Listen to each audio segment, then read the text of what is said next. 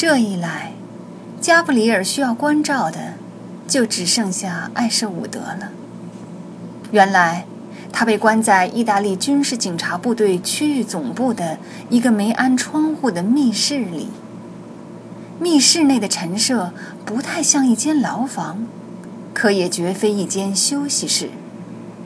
他们在麦秆桥上完成了移交。麦秆桥离叹息桥不远，站在桥上能够望到叹息桥。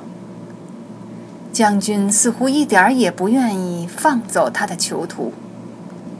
加布里尔和艾舍伍德沿着圣马可栈桥向哈里酒吧的方向走出好远，将军还站在桥上。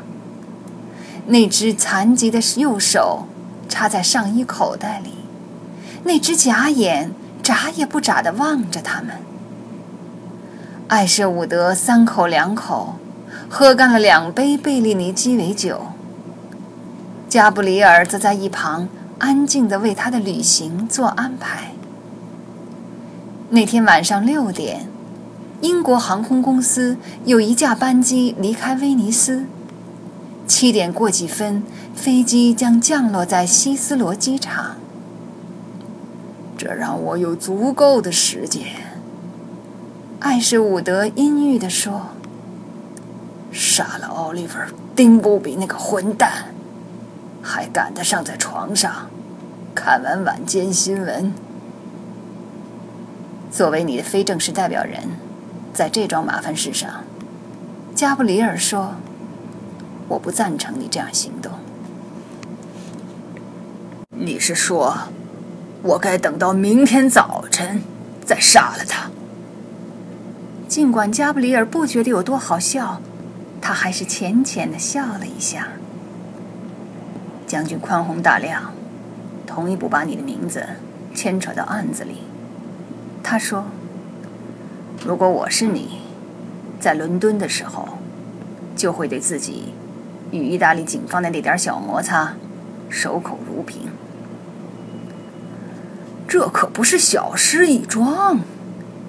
艾舍伍德说：“我不像你，伙计，我不习惯蹲班房过夜，尤其是我不习惯一脚让死人绊个跟头。上帝呀，你真该看看他死的样子，那绝对是被人凌迟了。”这更说明，为什么到家之后，你必须对此事只字不提。加布里尔说：“你最不想见到的，就是让杀害 Jack Russell 的真凶，在报纸上读到你的名字。”艾士伍德咬咬嘴唇，迟疑的点了点头，表示同意。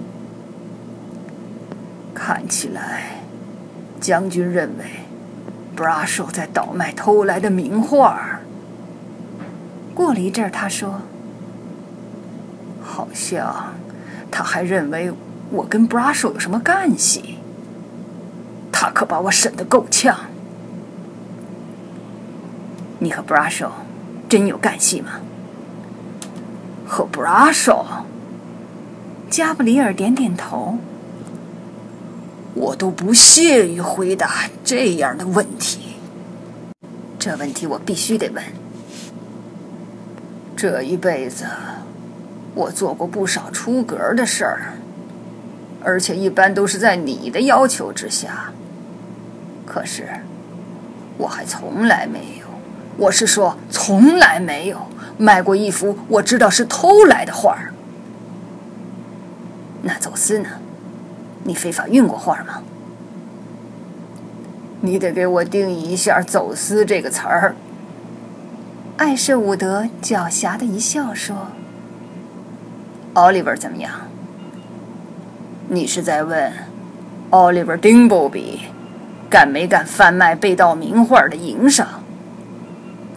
我想是的。艾舍伍德不得不在回答之前想了想，最后他说。奥利弗·丁布比做什么坏事儿，我都不会觉得奇怪。但是，不，我不认为他在倒卖偷盗来的画儿。这事儿完全是由于时机不对，运气不好。艾舍伍德向饭馆服务生做了个手势，又点了一杯贝利尼。他终于开始放松下来。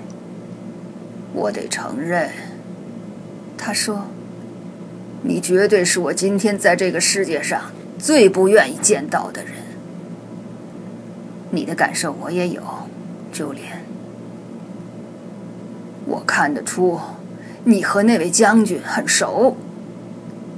我们交换过名片。他是我见过的最不好相处的人了。”一旦你了解他了，就会发现，他也没那么坏。咱俩之间的关系，他知道多少？他知道你我是朋友，而且我为你清理过不少幅画儿。要是让我猜，加布里尔又说，他很有可能也知道你和扫罗王大街的联系。扫罗王大街是以色列对外情报机构的所在地。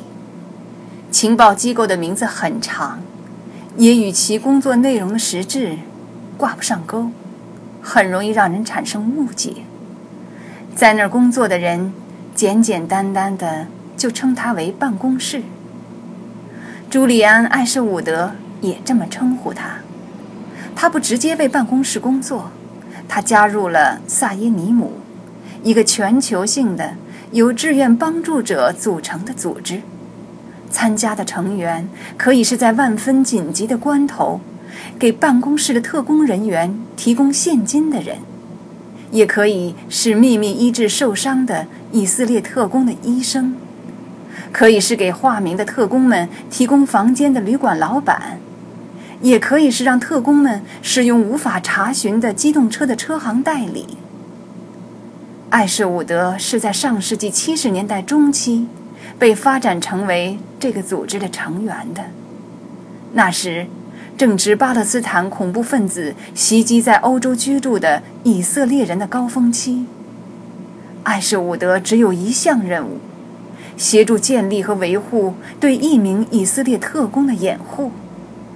这个特工是一位年轻的修画师兼杀手，名叫。加布里尔·艾伦，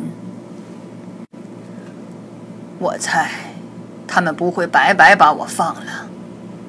艾舍伍德说：“是的。”加布里尔说：“坦白的说，他们要价还不低呢。多高的价儿？”加布里尔告诉了他：“这么说，你在威尼斯的安息日。”要告一段落了，艾舍伍德说：“看来我把一切都毁了。至少我还可以为你做点什么，朱莉。我欠你太多了。而现在，你又要当爸爸了，还是双喜临门。我以为我看不到那天了呢。我也没想到。”艾舍伍德看了看加布里尔，就要有小孩了，可你听上去怎么一点也不激动？别开玩笑了，我怎么可能不激动？可你为什么这么平静？我老了，朱莲。加布里尔停顿了一下，又说：“也许在这个年龄，再重新有个家，有些太晚了。”伙计，在人生的牌桌上，你手气不好，已经抓了一把烂牌。到如今风烛残年，你也该有资格享受一点人生的欢乐了。我必须承认，我很嫉妒你。你娶了一位年轻貌美的妻子，她还要给你生两个美丽的孩子。我真想有你这么好的运气。小心点儿，别胡思乱想。艾舍伍德一言不发，慢慢喝完了那杯贝利尼鸡尾酒。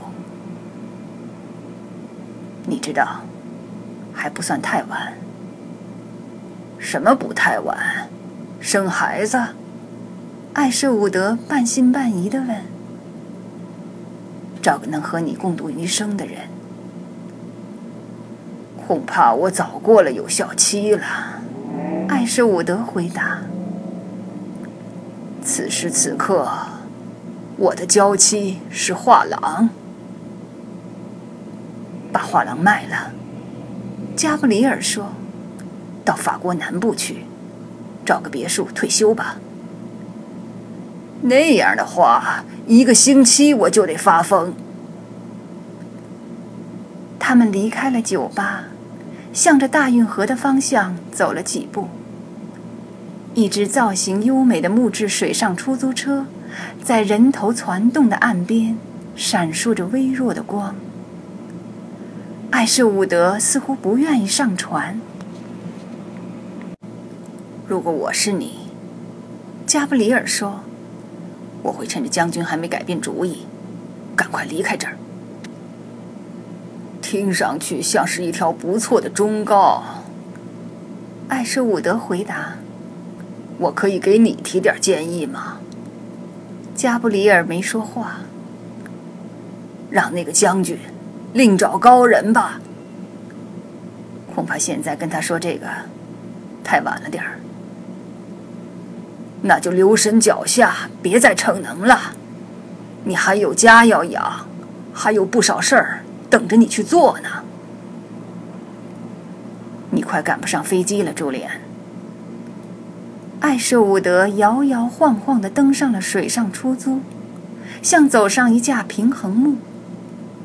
当船缓缓离开码头时，他转回头，冲着加布里尔高喊：“我该怎么跟奥利弗说呢？你会想出个借口来的。”“是啊。”艾舍伍德说，“我总能想出点什么。”他弯腰钻进船舱，继而不见了踪影。